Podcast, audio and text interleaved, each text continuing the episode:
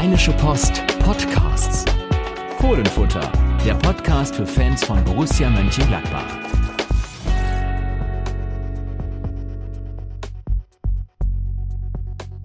Da sind wir wieder mit einer neuen Folge des Fohlenfutter Podcast. Wir, das sind heute Carsten Kellermann und auf der anderen Seite des Äthers Yannick Sorgatz in Düsseldorf sitzen. Hi Yannick.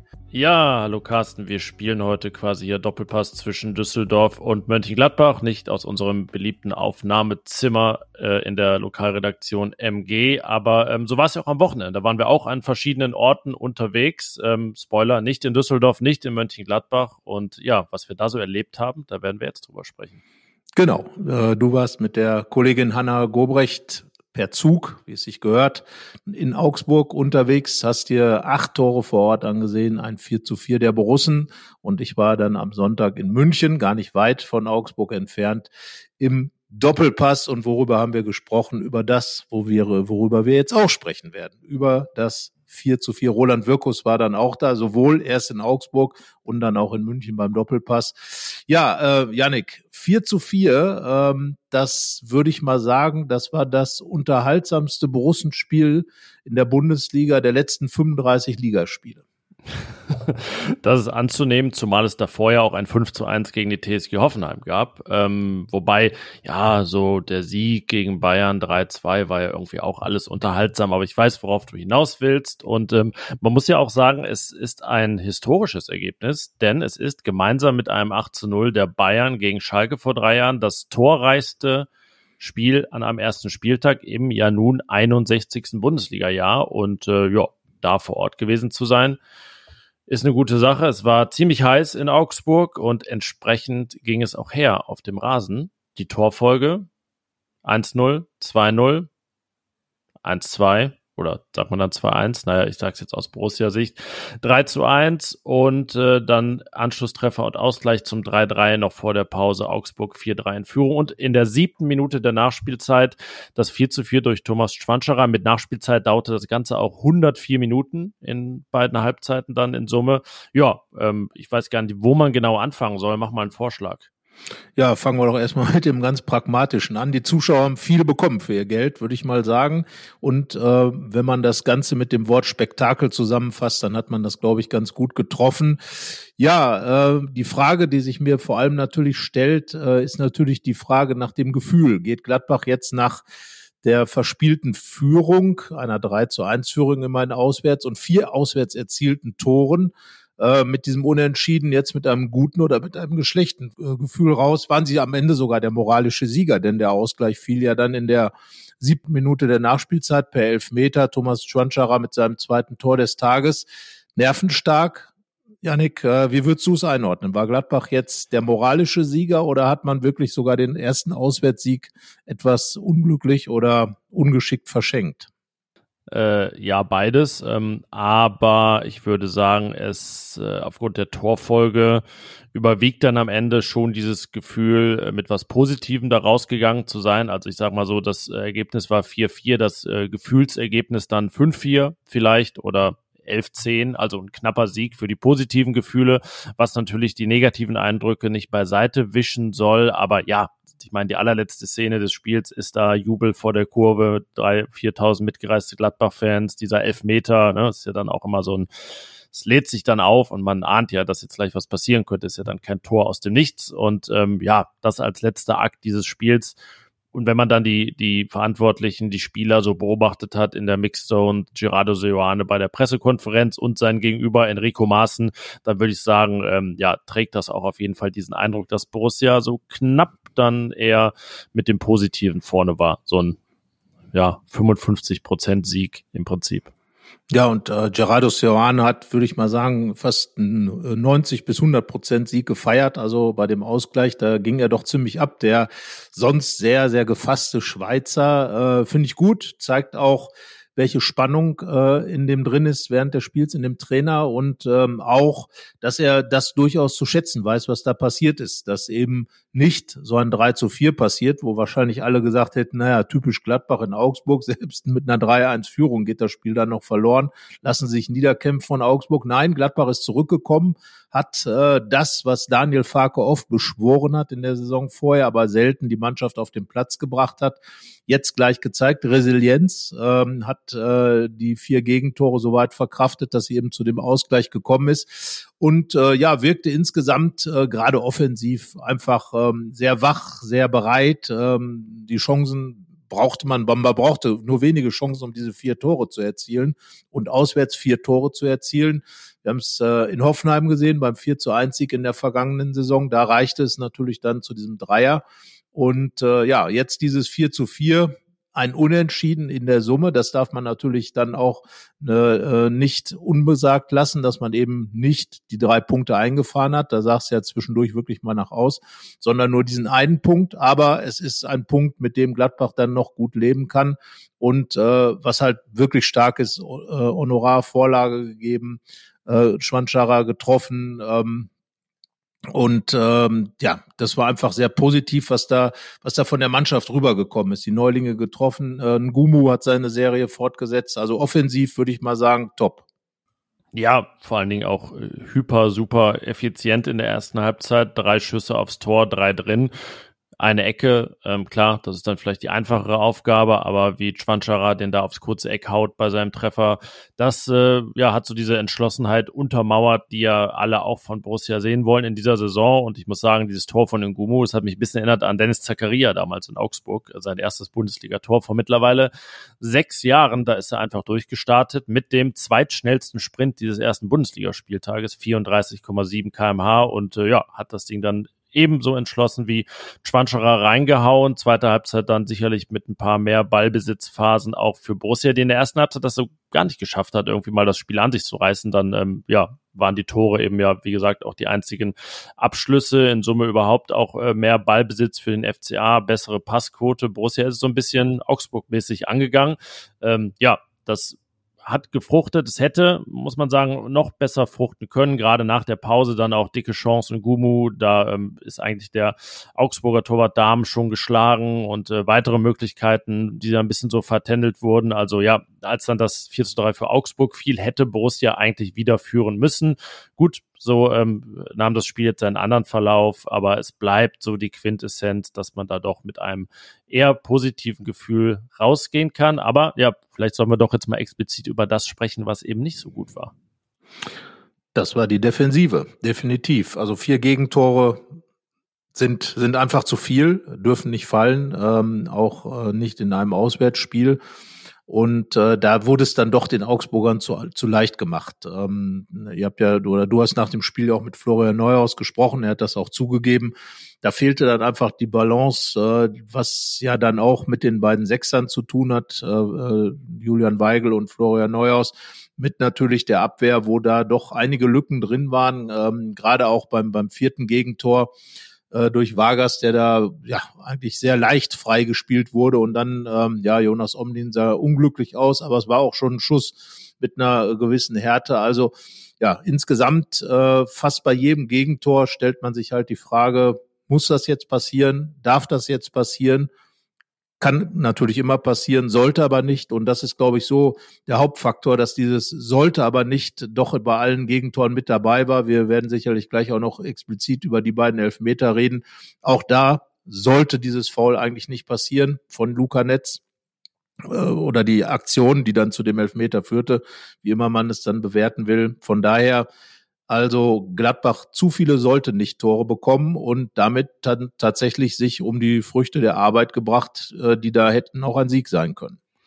Ja, es waren alles nicht so mega Böcke, aber man konnte immer einem bis mehreren Spielern etwas ankreiden. Das ist natürlich auch, liegt in der Natur der Sache bei Gegentoren ein wenig. Auch die Augsburger äh, können das bei ihren vier genauso tun. Das war auf verschiedene Arten auch eben vermeidbar bis, äh, ja, etwas dämlich vielleicht sogar dann beim, beim Elfmeter in der, in der Nachspielzeit. Ähm, ja, das, das passte zu diesem Spektakel. Ohne hätte es das nicht gegeben. Ähm, also sind wir als äh, Beobachter des Ganzen vielleicht einfach mal dankbar dafür, dass es auch diese Fehler gegeben hat, weil sonst würden wir jetzt mal wieder über ein 2 zu 2 oder so in Augsburg reden. Oder 0 zu 0. Und abgesehen davon glaube ich, es gibt kein einziges Spektakel in der Fußballwelt, wo die Trainer am Ende sagen, Mensch, das war aber richtig gut defensiv. Ja, aber ich habe äh, Gerardo Seoane ein Zitat von ihm gefunden, da hat er ja vor ein paar Wochen gesagt, dass er immer ein 5-4 einem 1-0 vorzieht. Ähm, da ist er jetzt, glaube ich, auch immer noch bei geblieben, auch wenn es jetzt nicht das 5-4 war, sondern eben der Vergleich 4-4,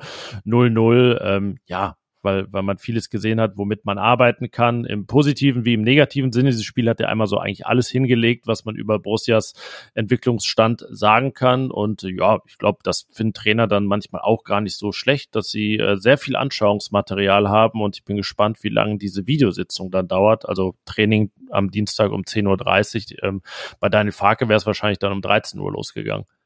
Ja, ich glaube, da fängt einfach der Serrano wird früher anfangen.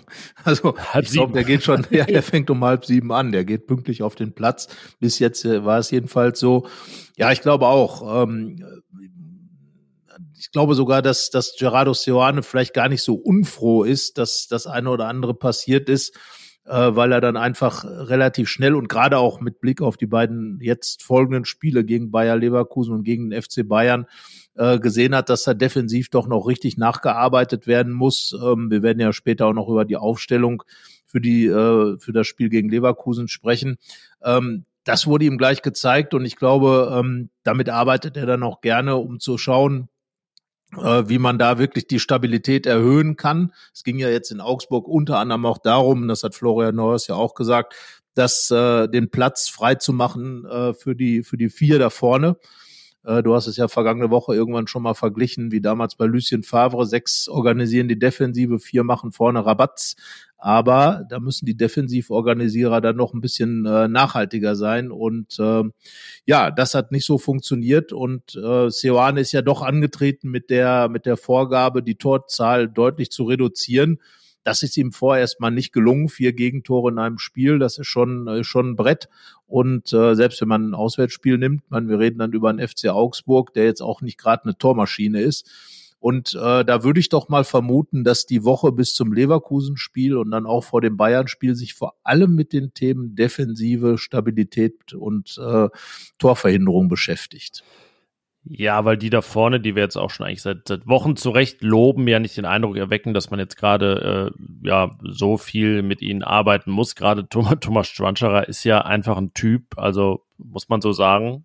Punkt ist ein Typ, so, ne? Nicht ein Typ wie irgendwer, sondern ein, ein Typ für sich. Äh, auch nach dem Spiel, dann da gibt seine Interviews, erst dem ZDF, einem tschechischen Kollegen, dann noch bei uns äh, vorbei bei den Journalisten äh, noch ein paar Fragen beantwortet und einfach diese, ja, ein unbändiges Selbstvertrauen und dann aber auch nicht zufrieden und aber auch überhaupt gar nicht arrogant äh, in seinem Selbstvertrauen, einfach, ja, weiß, weiß, was er kann, weiß, was er vielleicht noch lernen muss, ähm, aber er ist einfach so umtriebig auch dann auf dem Platz in allen Belangen, hat auch wieder eine gelbe Karte gesehen. Ich glaube, in dem Fall war es aber jetzt eher ein bisschen fragwürdig, warum man dafür so ein Gerangel von der Ecke eine gelbe Karte äh, unbedingt geben muss, aber er ist einfach immer präsent da sind das sind keine Phasen, wo man denkt, ist der Truncherer eigentlich noch da, äh, sondern über wirklich dann äh, Brutto-Spielzeit 104 Minuten ist der immer dabei in, in Luftduellen und immer anspielbar. Ähm, wenn die Absprache, vielleicht muss man da noch ein bisschen dran fallen, mit Nathan Gumu äh, besser gewesen wäre, dann hätte es da sicherlich noch zwei Riesenchancen gegeben in der zweiten Halbzeit, wo er dann sogar am Ende einen Dreierpack äh, unterm Strich hätte erzielen können. Aber auch so sein Doppelpack ja schon halbwegs historisch, denn unser Kollege Thomas Gulke hatte schon alles vorbereitet. Wir waren äh, vorbereitet auf ein Debütantentor Borussias. Es war das erste seit 13 Jahren, seit Mo Idrissou gegen den ersten FC Nürnberg, das 18. Mal überhaupt. Und äh, nach Peter Meyer vor 56 Jahren gegen den FC Schalke überhaupt das erste Mal, dass ein Debütant für Borussia auch mehrfach traf. Also von daher Thomas Schwanscherer einiges hingelegt. Ähm, ja, aber der Mann, der dann vielleicht mal was hinlegen soll, wenn Schwanscherer nicht so abliefert oder abliefern kann, der ist gerade nicht so ganz akut in Sicht, oder?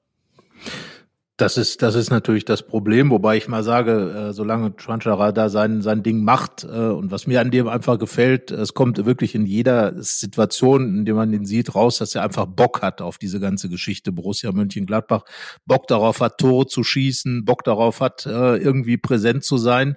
Hinzu kommt dann die Geschwindigkeit, die Ngumu auch noch nutzt vor dem Tor. Honorar äh, ebenfalls schnell. Also das sind einfach die Dinge, die jetzt gerade den Gladbach-Fußball ja auch interessant und sehenswert machen. Das muss man ja sagen. Also nochmal, das war mit Sicherheit eins der deutlich interessantesten Spiele der letzten anderthalb Jahre. Also von daher erstmal Hut ab für das, was in der Vorbereitung da gearbeitet wurde, zumal ja auch vieles aus der Vorbereitung wiederzuerkennen war. Und äh, deswegen ja, das ist immer ganz gut, wenn Dinge, die gemacht werden, auch wiederzuerkennen sind, glaube ich, als Trainer. Ähm, ja, andererseits äh, muss man dann einfach sagen, dass äh, wenn Schwanschara dann ausfallen sollte, und damit äh, wechseln wir jetzt ja ganz galant, glaube ich, vom Spiel in den Transferbereich hinein. Ja, das ist schön, dass du das wahrgenommen hast. Ja, ja das habe ich wahrgenommen. ähm, ich wollte nur noch kurz meine Meinung zu Schwanschara auch noch kundtun, weil ich finde den super. Also so wie der sich gibt, wie der, wer der auch in der Mannschaft drin ist und er ist auch in der Kabine, glaube ich, einer, der, der für gute Laune sorgt, äh, wenn man so mit mit den Roland Wirkus oder mit mit äh, Sioane oder mit Mannschaftskollegen spricht, merkt man sofort, ja, der der der der Typ, der Schwanschara, der hat einfach einfach Lust auf diese ganze Geschichte. Borussia Mönchengladbach, der bringt sich ein, der, der ist in der Mannschaft da, der spricht mit den Leuten, der, ja, einfach ein ganz positiver Faktor in dieser Mannschaft. Und ich glaube, das weckt dann auch so ein bisschen diesen Dornröschenschlaf. Ja, Umso schwieriger natürlich, wenn er dann ausfallen sollte. Klar, er bleibt dann in der Kabine natürlich vorhanden, wenn mal was ist. Oder wenn er mal, dem mal die Puste ausgeht, weil er wird nicht immer über 107 Minuten spielen können ja, wen braucht Borussia Mönchengladbach als Ersatzmann? Es wird viel geredet über den Berliner Jordan. Ich bin mir nicht so sicher, ob das der ist, der auch dann Bock auf diese Rolle hat, die er in Gladbach haben wird. Denn da sind wir uns, glaube ich, sicher, äh, Yannick, dass der Chwanchara hier auf jeden Fall die Nummer eins bleiben soll, auch wenn ein neuer Mittelstürmer kommt.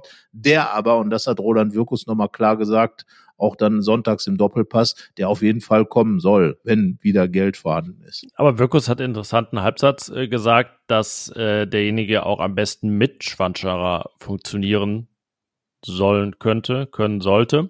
Ähm, was irgendwie auch nicht so ganz auf Jordan hindeutet, weil ich finde, beide, ja, kann ich mir schwer vorstellen, weil es dann doch ähnlich ist, so von der Statur allein schon. Klar, wäre dann, wäre dann der äh, Doppel 1,90 Sturm, aber ähm, ich hätte ja so einen Mann wie Kevin Volland auch letztendlich gut gefunden, weil das wirklich dann so eine Ergänzung vom, vom anderen Typ mehr wäre. Der ist jetzt zu Union gegangen, weshalb Jordan frei werden könnte, war aber auch im Kader am Sonntag. Und äh, ja, was wir gehört haben, ist es auch nicht so akut und äh, steht nicht so kurz bevor, wie, wie teilweise schon äh, ja, berichtet wurde oder es dann in, in irgendwelchen Foren hieß, weil Borussia einfach Geld braucht und das ist dann die andere Seite der, äh, Transfermarktmedaille.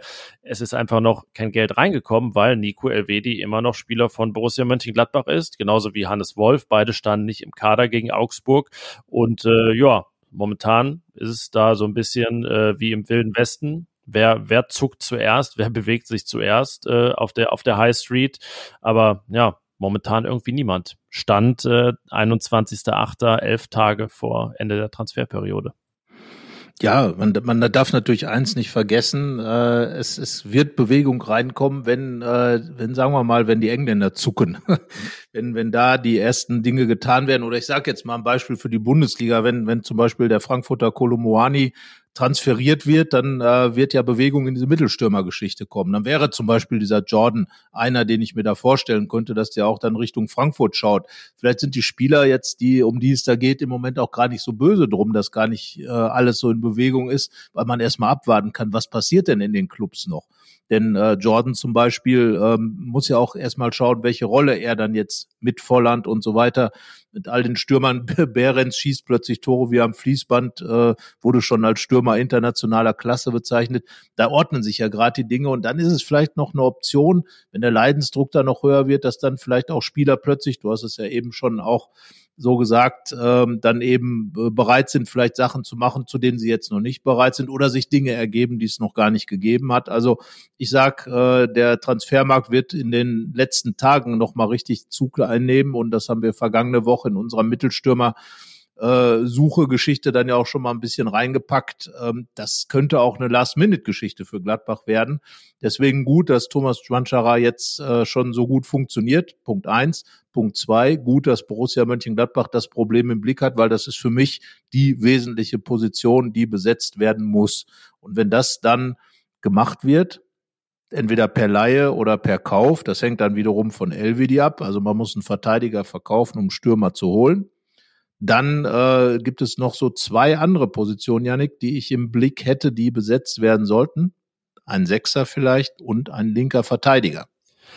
Ja, ich weiß gar nicht, in welcher Priorisierung. Es ist ja sogar mit dem Stürmer so, wenn Thomas Schwanscherer 3060 Minuten durchspielen kann diese Saison, ähm, wäre ja alles super und man bräuchte wirklich gar keinen Stürmer.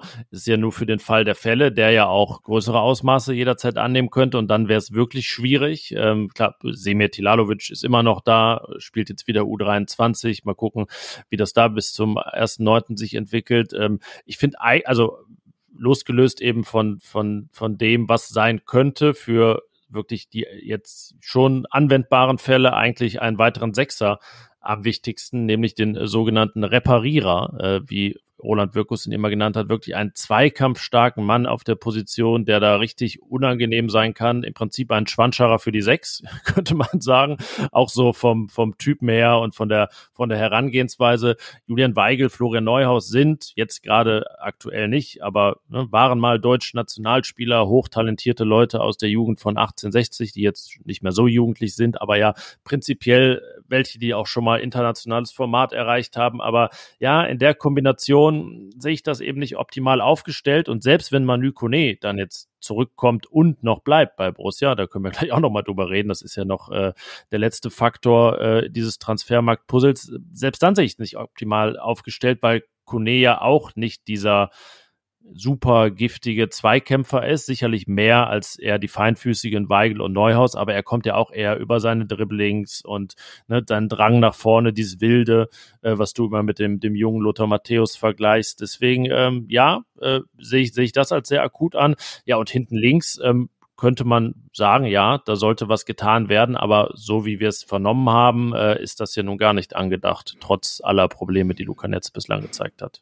Ja, das hat Roland Wirkus dann ja auch äh, sonntags im Doppelpass. Äh, ich hatte ihn darauf angesprochen. Ich war ja dort in der Runde zu Gast, ähm, habe ihn darauf angesprochen. Da hat er auch ganz vehement gesagt, nein, nein, nein. Also wir wollen hier auf junge Spieler setzen. Jetzt tun wir's. Also hört dann bitte auch auf, gleich nach dem ersten Spiel ähm, da ein Urteil zu fällen. Ähm, wir haben ja im Vorfeld äh, der Saison oder der der Pflichtspiele oft über gerade diese Position gesprochen. Zwei ganz junge Kerle äh, Luca Netz und Lukas Ulrich äh, sind da aufgestellt im Kader und äh, beide kommen von Hertha BSC Berlin. Und beide haben natürlich das Defizit der nicht vorhandenen Erfahrung. Das ist klar. Netz schon ein Stück weiter. Er ist ja schon in seiner dritten Saison in Gladbach, hat auch schon viele Spiele gemacht, damals unter, unter Adi Hütter, war ja eigentlich erstmal Stammspieler, als Rami Benzebaini nicht bereit war. Also von daher, da ist schon ein bisschen Erfahrung dabei und dieses Spiel jetzt in Augsburg war natürlich hochgradig unglücklich für ihn. Also man will ihn da auch gar nicht gar nicht einfach als äh, äh, hervorheben, aber es war nun mal so bei dem bei dem Elfmeter, da, da zuckt halt der Fuß noch in die Richtung und gibt dann eigentlich erstmal den Anlass, äh, äh den für den Schiedsrichter Schlager da rauszugehen und so zu entscheiden und auch bei bei dem äh, letzten Gegentor auch nicht wirklich optimale Laufwege. Also er ist vielleicht nicht dieser defensiv starke linke Verteidiger, der da ist, aber wir sind ja dann auch bei Seoane. Ich habe vor, der, vor dem Spiel geschrieben, das ist der Hoffnungsträger, da muss sich der Trainer was einfallen lassen. Ich glaube, in der Priorisierung äh, würde ich tatsächlich sagen, Mittelstürmer, Sechser, linker Verteidiger, wenn dann jemand auf dem Markt ist. Aber es gibt ja den Kollegen Wöber. Den gäbe es, nur dann äh, braucht es ja noch einen anderen Innenverteidiger. Ähm, ich bin auch sehr gespannt, falls diese ganze Elvedi-Nummer einfach nicht aufgeht bis zum 1.9., wie sich die Dinge dann ordnen. Selbst Nico Elvedi hat schon mal Linksverteidiger gespielt, recht oft und recht lange sogar bei Borussia. Äh, oder dann eben auch auf der anderen Seite. Ähm, da könnte sich vieles nochmal neu ordnen. Ich finde das mit Wöber eben schwierig, weil ja Chiarodia noch nicht ganz bereit zu sein scheint und Marvin Friedrich eben auch nicht so überzeugend. Ähm, Chiarodia ist auch ein Entwicklungsprojekt von, von Seoane und es ist gut und richtig, dass man jetzt ja mal anfängt mit diesen Spielern und das wird noch nicht alles äh, fruchten in dieser Saison. Das ist eben der viel zitierte Prozess. Ähm, und ich sehe insgesamt bei Netz auch gar nicht mal die fehlende Erfahrung als problematisch an. Ich meine, Toni Janschke hatte damals auch keine, aber der hat eben funktioniert in diesem äh, Lucien Favre-System als Rechtsverteidiger, weil er defensiv stark war und weil er genau das erfüllt hat, was der Trainer wollte. Äh, dass das Problem bei Netz ist ja ein bisschen jetzt nicht nur seine Defensivschwäche in diesem Konstrukt, also es war das 4-2-3-1 dann jetzt in Augsburg, sondern dass er da ja auch gar nicht offensiv so gebraucht wird und gar nicht so in Szene äh, sich selbst setzen muss oder von seinen Kollegen gesetzt werden muss, wie das seinen Stärken Rechnung tragen würde. Ich habe mal gerade geguckt, er hat halt 17 Pässe gespielt in fast 90 Minuten, also war gar nicht präsent vorne, äh, hat da zwischendurch mal eine Ecke geschlagen und ansonsten auch eigentlich keine nennenswerten Offensivaktionen gehabt. Also ja, jetzt hat man einen, der über die Offensive kommt, aber gar nicht kommen muss und hinten seine Defizite hat. Das ist ein spannendes Projekt und ja, sicherlich auch lohnenswert, da jetzt dran zu bleiben. Das ist ja so ein bisschen wie bei Adi Hütter und Florian Neuhaus damals. Äh, den würde man jetzt vielleicht sogar gar nicht in Erwägung ziehen für die sechs, wenn er nicht das mitgenommen hätte unter Hütter, was er mitgenommen hat. Ähm, aber ja, es ist dann letztlich auch ein bisschen ein Augen zu und durch Projekt. Ja, und eines, wo man dann eben auch vielleicht über das System sprechen muss, weil da sind wir uns auch immer schon einig gewesen, dass Luca Netz natürlich in diesem 3-4-2-1, das eben auch Adi Hütter dann aufgestellt hat äh, und jetzt bei Sioane das wirklich als Zweitsystem etabliert ist oder als Erstsystem, das wird sich dann ja noch herausstellen, äh, am Ende, was dann mehr genutzt wurde. Aber da ist natürlich Luca Netz äh, weitaus mehr in diesem ganzen Spiel mit drin, hat mehr Ballkontakte. Ähm, äh, das, das ist dann seine Position, wo er dann eben auch seine Offensivqualitäten weiter vorne einbringen kann, immer kürzere Wege dann auch hat zum Tor. Er ist ja teilweise wirklich dann auch schon als Linksaußen unterwegs. Ja, also von daher gebe ich dir 100 Prozent recht. Spannendes Projekt. Ähm, Wöber dann sicherlich eine Alternative, wenn es dann mal mit der Viererkette geht, weil man hat ja dann noch Itakura, man hat ja noch Friedrich ähm, und wenn es dann wirklich um die Viererkette geht, könnte man das dann mit Wöber dann entsprechend auch mal sich so vorstellen, um defensiv stabil zu sein. Ähm, aber dann sind wir noch mal beim Sechser, äh, gehen zurück. Ähm, wir haben den Namen Itakura oder ich habe gerade den Namen Itakura genannt, weil das ist ja der, der vielleicht von den vorhandenen möglichen Sechsern dann der ist mit dem höchsten ähm, Repariererfaktor, weil er vielleicht der defensiv denkendste Spieler für diese Position ist, ausprobiert worden in der Vorbereitung.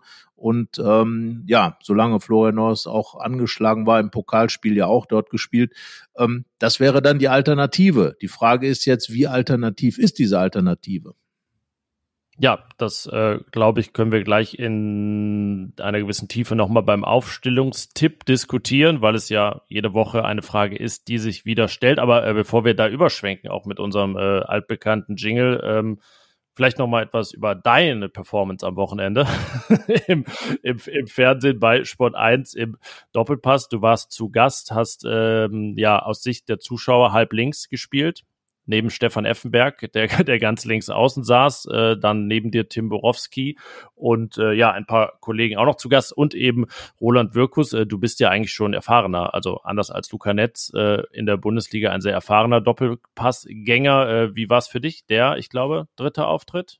Genau, der dritte. Äh, immer lange Zeit dazwischen, 2016, damals noch mit André Schubert, 2019 mit Max Eberl und jetzt eben beim äh, Doppelpass-Debüt, muss man ja sagen, von Roland Wirkus. Und äh, ja, macht ja immer Spaß mit den Kollegen, äh, die da sind. Jörg Jakob vom Kicker war da, Tobi Altscheffel von, von der Sportbild ähm, und ja, Tim Borowski und Stefan Effenberg äh, flankierten mich, muss man sagen, viel Bundesliga um mich herum und äh, ein paar Kreisliga A und B Spiele zwischendrin, die ich dann äh, aufzubieten habe, sogar mal Bezirksliga, also von daher nun ja, nee, macht Spaß und äh, wenn dann natürlich auch noch aufregende Dinge passieren, wie die Attacke zweier Gamer waren es, glaube ich, äh, die dann da mit einem Glas Wasser rumgespritzt haben, zum Glück nur ein Glas Wasser, nichts anderes. Ähm, überraschenderweise reingelaufen ins Szenenbild. Äh, muss man erstmal überlegen, ist das, gehört das jetzt zur Show oder ist das dann tatsächlich ein Übergriff?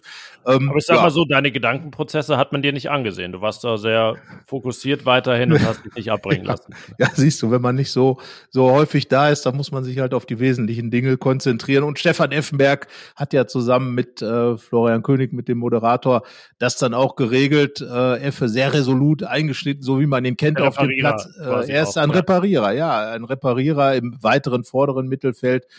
Gut, ähm, hat sich ja als, als glimpflich herausgestellt, hat ein bisschen Nachhinein noch mit den Redakteuren da diskutiert, ein bisschen die Runde noch beeinflusst, aber dann ging es ja wieder um das Wesentliche, um Fußball, um natürlich Harry Kane, um Saudi-Arabien und um Borussia Mönchengladbach. Ich finde, Roland Wirkus hat sich gut verkauft, hat seine Themen gut, äh, gut an den Mann gebracht, hat auch Unterstützung gefunden, sowohl vom Jörg Jakob vom Kicker als auch äh, von Stefan Effenberg. Der hatte vorab äh, in einem Interview unter anderem beim Sportbuzzer und bei T-Online diese Thesen ja schon rausge äh, rausgegeben, hatte gesagt, wo er Borussia Mönchengladbach sieht im Mittelfeld. Ich habe gesagt, ich auch, aber im oberen Mittelfeld. Äh, ich weiß, dass Roland Wirkus sowas nicht so gerne hört, Einstelligkeit und diese Dinge. Tabellenplätze will er sich auch nicht drauf festlegen lassen. Ähm, ich sage immer, es ist schon ganz gut, wenn man gewisse Ansprüche hat. Die müssen ja dann auch realistisch sein, klar. Aber ich glaube, wenn man so mal sagt, okay, dieses, dieses, was Stefan Schippers im Vorfeld der letzten Mitgliederversammlung gesagt hat, einstellig. Und wenn wir dann die Möglichkeit haben, äh, in Richtung Europa zu gucken, dann wollen wir es auch tun.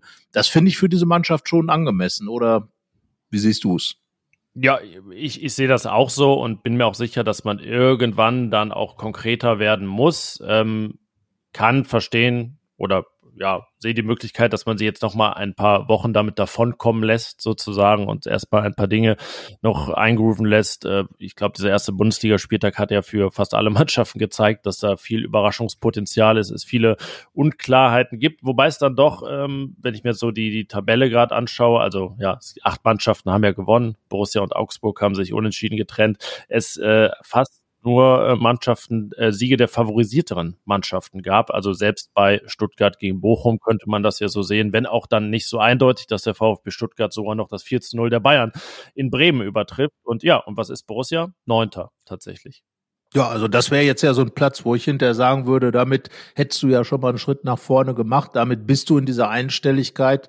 Äh, du wirst wahrscheinlich gleich noch die äh, passenden Fernsehentwicklungsgelder dann da parat haben. Aber, aber ja, das muss ja, ich auch erstmal neu ordnen. Da muss ich nochmal schauen, wie, wie die Lage ist. Ne, aber das, das geht in die richtige, würde in die richtige Richtung gehen, äh, wo ich sage, und dann bist du natürlich, wenn du einstellig sagst, sagst, wie, wie dann äh, da der Moderator äh, Florian König auch sagte beim Doppelpass, ja, dann redst du auch über Platz eins. Natürlich, also äh, jeder, der antritt, kann natürlich theoretisch auch Meister werden, aber Spaß beiseite. Ein Dopafon-Teilnehmer sagte dann was von Platz vier.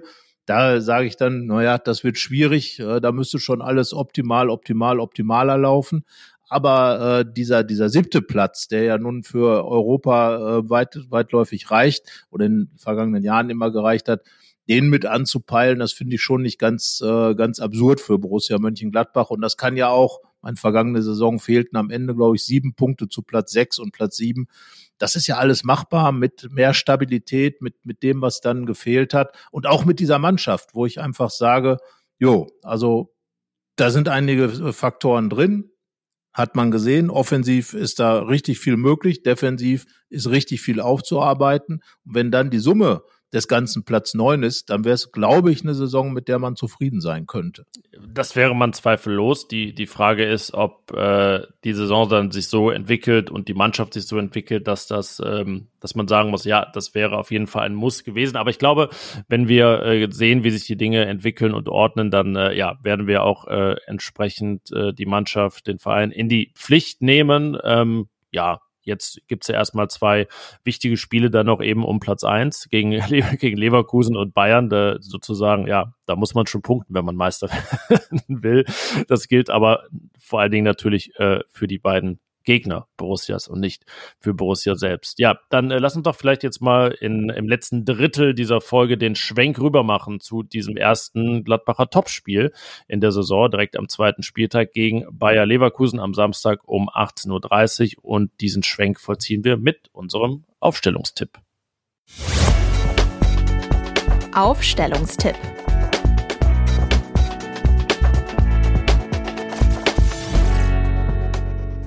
Ja, die allererste Frage, die es zu klären gilt, ist etwas einfacher zu beantworten als vielleicht noch vor zwei, drei Wochen. Da hatte Jonas Omlin ja ein paar Probleme. Ähm, die hat er vielleicht immer noch, aber sie scheinen ihm keine Probleme mehr zu bereiten. Deswegen Borussias Kapitän auch gegen Bayer Leverkusen im Tor, wo er sein Debüt in der Bundesliga gab im Januar.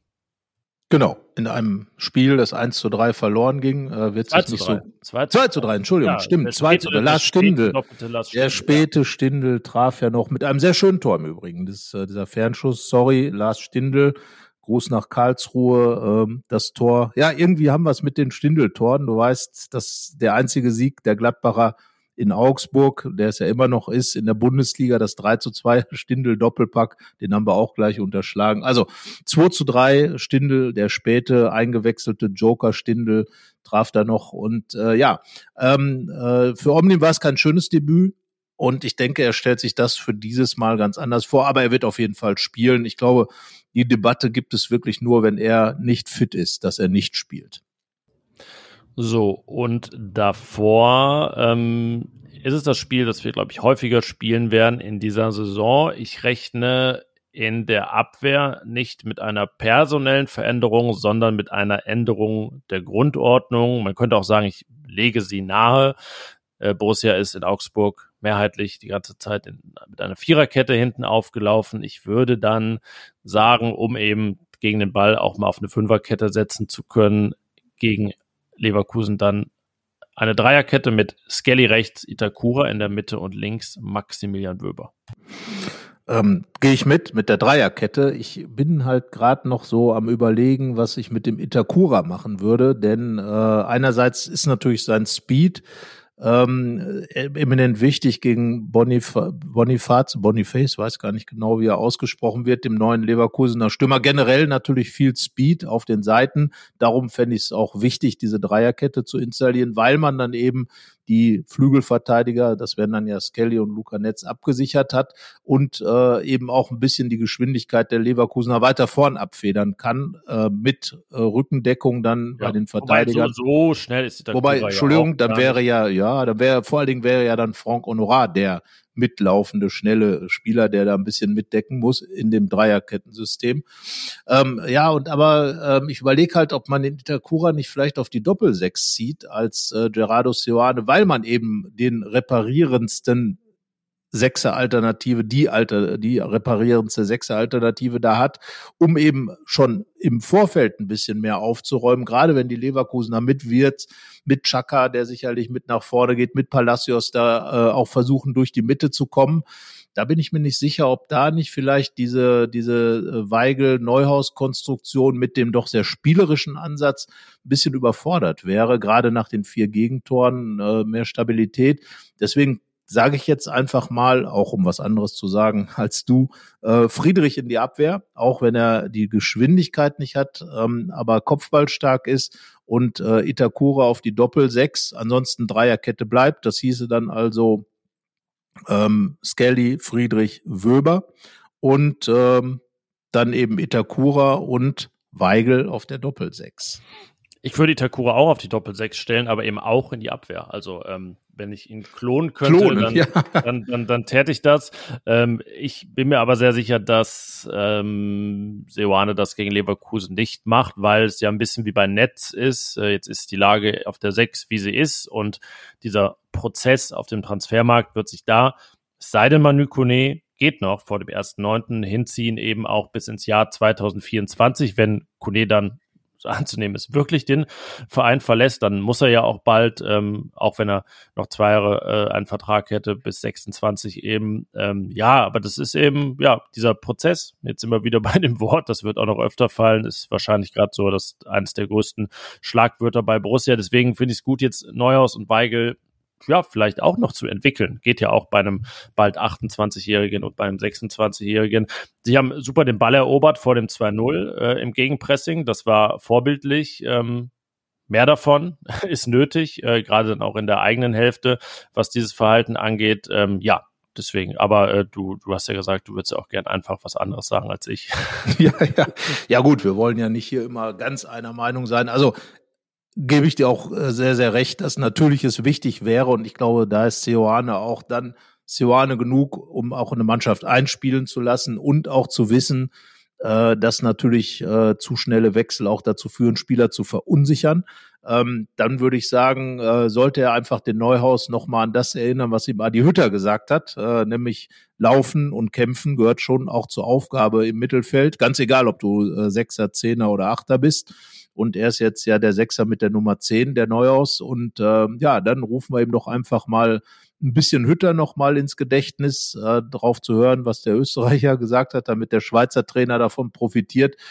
Ja, ähm, wenn es denn so ist, vorne glaube ich, müssen wir gar nicht so viel diskutieren, weil da bleibt äh, personell ja weitgehend alles beim Gleichen, äh, nur dass Honorar eine andere Funktion bekommt, oder? Genau, er wäre dann ein klarerer Schienenspieler. So situativ gab es das vielleicht dann auch schon mal in Augsburg zu sehen. Aber ja, also meine Startelf ist sowieso eine gänzlich äh, unveränderte gegenüber Augsburg. Da wird nur aus 4-2-3-1 ein 3-4-2-1, also ein paar Zahlenwechsel. Ähm, ja, Honorar hat auch direkt, äh, ich habe ja gesagt, in Gumu den zweitschnellsten Sprint des ersten Spieltages. Honorar immerhin auf Platz 16 dieser Tabelle das habe ich ja eben schon gesagt, das Thema Geschwindigkeit hat Gladbach schon deutlich hochgeschraubt. Das müssen wir ja mal sagen. Also ne, das äh, mit Honorar und und ich glaube auch der ähm, der Hack, das ist ja auch einer, der schon äh, mal richtig Fersengeld geben kann und von daher schon ganz gut, was da vorne im Moment an Speed mit drin ist. Und äh, Honorar, gerade ähm, diese Positionswechsel finde ich eigentlich auch ganz cool bei ihm, weil er dadurch mal äh, ein bisschen mehr auch in die Mitte ziehen kann, ähm, äh, wenn er dann eben im 4-2-3-1 spielt, aber eben auch ein richtiger Flügelstürmer sein kann. Und äh, das macht ihn dann ja auch unberechenbarer. Übrigens Geschwindigkeit Julian Weigel, äh, 31,8 kmh ist jetzt wirklich kein Superwert, aber war ja auch erst ein Spieltag, ist aber jetzt schon schneller als letzte Saison. Und er bereitet Tore vor. Das hat er letzte Saison auch schon gemacht, ja, aber äh, auch, gleich. Aber auch nur einmal.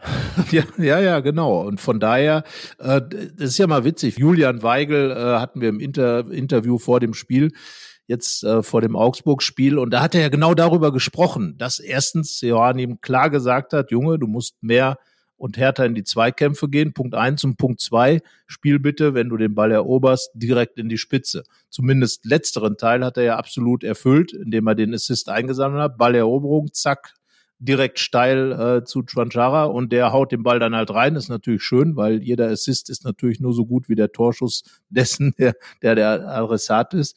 Ähm, ja, aber Weigel dann eben auch mit der klaren Ansage, da muss mehr gekämpft werden. Und das ist ja der Weg, äh, wo Sioane versucht, eben dieses Defizit, äh, ich schreibe was drüber, äh, eine Geschichte und nennen das dann den Andrich-Faktor in Leverkusen. Im Gegner hat äh, Sioane immer auf Robert Andrich gesetzt und das ist ja jetzt so der Prototyp des Reparierers, würde ich mal fast sagen.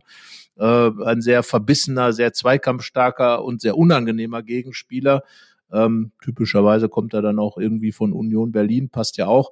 So, und da muss noch ein bisschen nachgearbeitet werden. Da wird offenbar auch ganz klar darauf hingewiesen. Und wenn Neuhaus und Weigel das dann bringen, dann passt das ja auch. Und äh, ja, Honorar, wie gesagt, ist ja auch ein Spieler, der unangenehm sein kann. Deswegen, da sind ja dann so ein paar Spieler auch mit dabei, die, die vielleicht diesen Faktor auch mit einbringen. Und das wird gerade gegen Leverkusen ja auch gut sein, denn ich glaube, wenn man Leverkusen ein bisschen wehtut, kann man vielleicht am ehesten was ausrichten.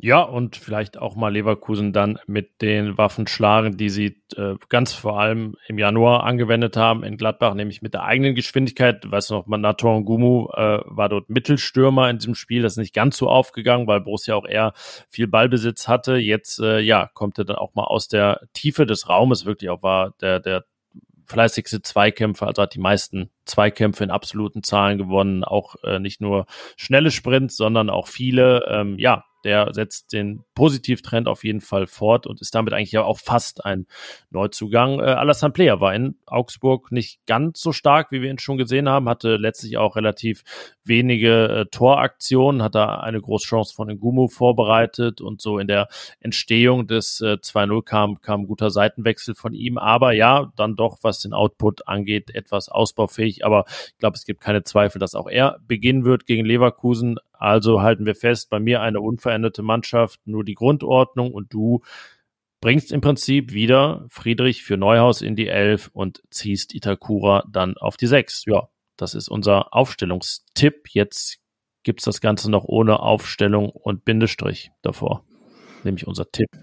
Genau, und da komme ich nochmal ganz kurz auf Player zu sprechen. Wir haben ja äh, das erste Interview mit ihm geführt im, im Rahmen des Trainingslagers nach viereinhalb Jahren, glaube ich. Ähm, und äh, er hat uns ja viel erzählt, hat gesagt, dass er von dieser Zehnerposition kommt. Und man kann ja auch sagen, er hat sich vielleicht seinen 50. Treffer für Gladbach aufgehoben für das Leverkusen-Spiel. Wer weiß. Wer weiß, wer weiß. Ähm, wäre dann auch mein Tipp, dass er beim 2 zu 1 Sieg der Gladbacher gegen Leverkusen trifft. Oh, okay. Ein Sieg gegen Bayer, der erste ja überhaupt auch seit langer Zeit. Ähm, heim wie auswärts. Ähm, ich tippe das äh, wie viele, gerade die etwas älteren, jetzt nicht die ganz älteren, sondern nur die vielleicht nicht achtjährigen wissen, äh, mal ein Standardergebnis war zwischen Leverkusen und Gladbach, nämlich ein 2 zu 2. Ja, also äh, du bist jetzt offenbar der Freund des torreichen Unentschiedens. ja, 2-2 ist ja nichts gegen so ein 4-4. Das ist die Hälfte gegen vom 4-4, das ist richtig. Aber dann gibt's ja noch das 3-3 gegen Bayern, das dann folgt, oder? Also 3-3 gegen Leverkusen gab's auch mal. An einem ja. Karnevalswochenende, kann ich mich dran erinnern. Patrick ja, ja. traf, ich meine 2013 war das. Genau, ja. Und äh, Patrick Herrmann wird sich auch dran erinnern, garantiert. Und äh, ja, äh, unentschieden gegen Leverkusen waren fast über irgendwie fast über 20 Jahre irgendwie der Standard zu Hause in Gladbach. Aber ähm, ich glaube, dass Gladbach ähm, gegen Leverkusen jetzt gewinnt. Und Leverkusen hat ja immer das Problem, auch dieser Wankelmütigkeit auf hohem Niveau sicherlich, aber dieser Wankelmütigkeit in solchen Spielen. Und äh, ich unterstelle jetzt mal, dass sie das auch mit Granit Xhaka und Jonas Hofmann noch nicht in den Griff bekommen haben. Und äh, ja, da würde ich doch mal sagen, ähm, schauen wir mal. Ja, das tun wir. Ähm, ja, man muss ja fast sagen, wenn Leverkusen jetzt nach dem 3-2 gegen Leipzig dann mal eben in Gladbach gewinnt, dann äh, ist das wirklich ein Statement. Umso mehr spricht dann irgendwie was dafür, dass es noch nicht ganz so hinhaut, aber ich glaube, das ist mal ein würdiges Topspiel dann auch vor, ja, ich glaube, fast ausverkauftem Haus. Leverkusen hat nicht ganz alle T Tickets abgerufen, was schon ein bisschen komisch ist bei der Entfernung, bei der Uhrzeit am Samstag und ja, der eigentlich ja sonst herrschenden Euphorie, aber das müssen die Leverkusener selbst wissen. Und äh, ja, dann bleibt äh, an dieser Stelle, glaube ich, nur noch eins. Ein sportverbundenes Vergnügen zu wünschen. Und das, glaube ich, hat das erste Spiel der Gladbacher, aber auch das der Leverkusener. Ich meine, wir reden da insgesamt dann ja, jetzt muss ich bei ihm rechnen, über acht plus fünf, über 13 Tore in 180 Minuten plus einiges an Nachspielzeit. Und wenn das sich fortsetzt, äh, kann man sich einfach auf das Spiel freuen würde ich sagen. Und wie gesagt, ein sportverbundenes Vergnügen wünschen. Beide auch im DFB-Pokal sehr treffsicher. Borussia mit dem 7-0, Leverkusen mit dem 8-0 bei Teutonia Ottensen. Also ja, kann schon durchaus, vielleicht gehe ich auf 3-3 sogar hoch. ich stelle zumindest mal in den Raum, dass auch das passieren könnte. Ach ja, und äh, noch vielleicht zwei bis ja, zweieinhalb Tipps zum Ende kommt. Am besten früh zum Borussia Park, denn es ist ja Hockey-EM in Mönchengladbach. Das Finale der Frauen steigt äh, etwas vor dem Spiel gegen Leverkusen. Es wird also noch etwas voller da im Nordpark und um den Nordpark herum. Und äh, genau, den einen Tipp, den ich noch loswerden wollte, den habt ihr in den vergangenen Folgen immer am Anfang gehört. Es gibt nach wie vor unser RP Plus Borussia Abo noch bis zum 31.08. könnt ihr das abschließen für 19,99 Euro. Könnt ihr euch direkt ein Jahr lang committen und äh, ich kann verraten, die, die ein Abo abschließen, die tun das auch momentan. Die sagen nicht, ich will nur einen Monat reinschnuppern, sondern sind direkt dabei für ein ganzes Jahr. Also schaut euch das an. Den Link dazu gibt's in den Show Notes und dann haben wir es jetzt auch wirklich nicht ganz so viel Nachspielzeit wie in Augsburg. Und in dem Sinne viel Spaß am Samstag, schöne Woche und bis zur nächsten Folge. Tschö. Mehr bei uns im Netz www.rp-online.de